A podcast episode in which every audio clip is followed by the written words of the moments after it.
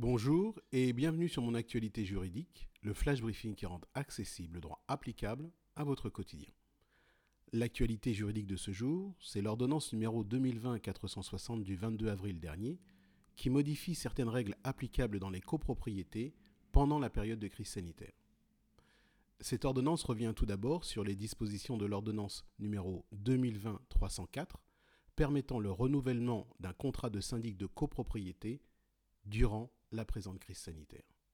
En effet, comme nous l'avions abordé dans notre flash briefing numéro 44, l'article 22 de l'ordonnance 2020-304 prévoyait que, sous certaines conditions, un contrat de syndic de copropriété était renouvelé de plein droit, à l'identique, jusqu'à la prise d'effet d'un nouveau contrat validé en Assemblée générale des copropriétaires.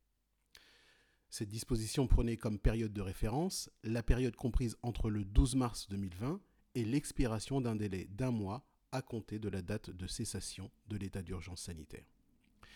Eh bien, l'ordonnance du 22 avril précise désormais qu'un contrat de syndic qui expire ou a expiré entre le 12 mars et l'expiration d'un délai de deux mois à compter de la date de cessation de l'état d'urgence sanitaire, soit le 24 juillet 2020, est renouvelé dans les mêmes termes jusqu'à la prise d'effet du nouveau contrat de syndic désigné par l'Assemblée générale.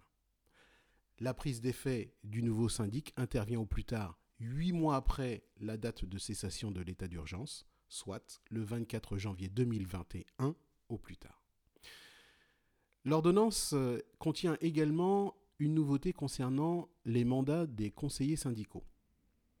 En effet, selon cette ordonnance, par dérogation aux règles applicables normalement, le mandat des membres d'un conseil syndical qui expire ou a expiré entre le 12 mars et l'expiration d'un délai de deux mois à compter de la date de cessation de l'état d'urgence sanitaire, donc d'ici le 24 juillet 2020, est renouvelé jusqu'à la tenue de la prochaine Assemblée générale.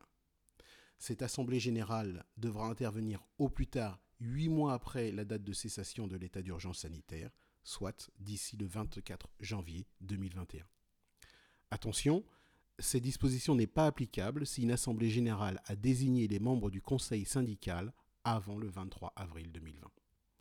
Voilà, c'est tout pour aujourd'hui. Merci pour votre écoute. Passez une très bonne journée.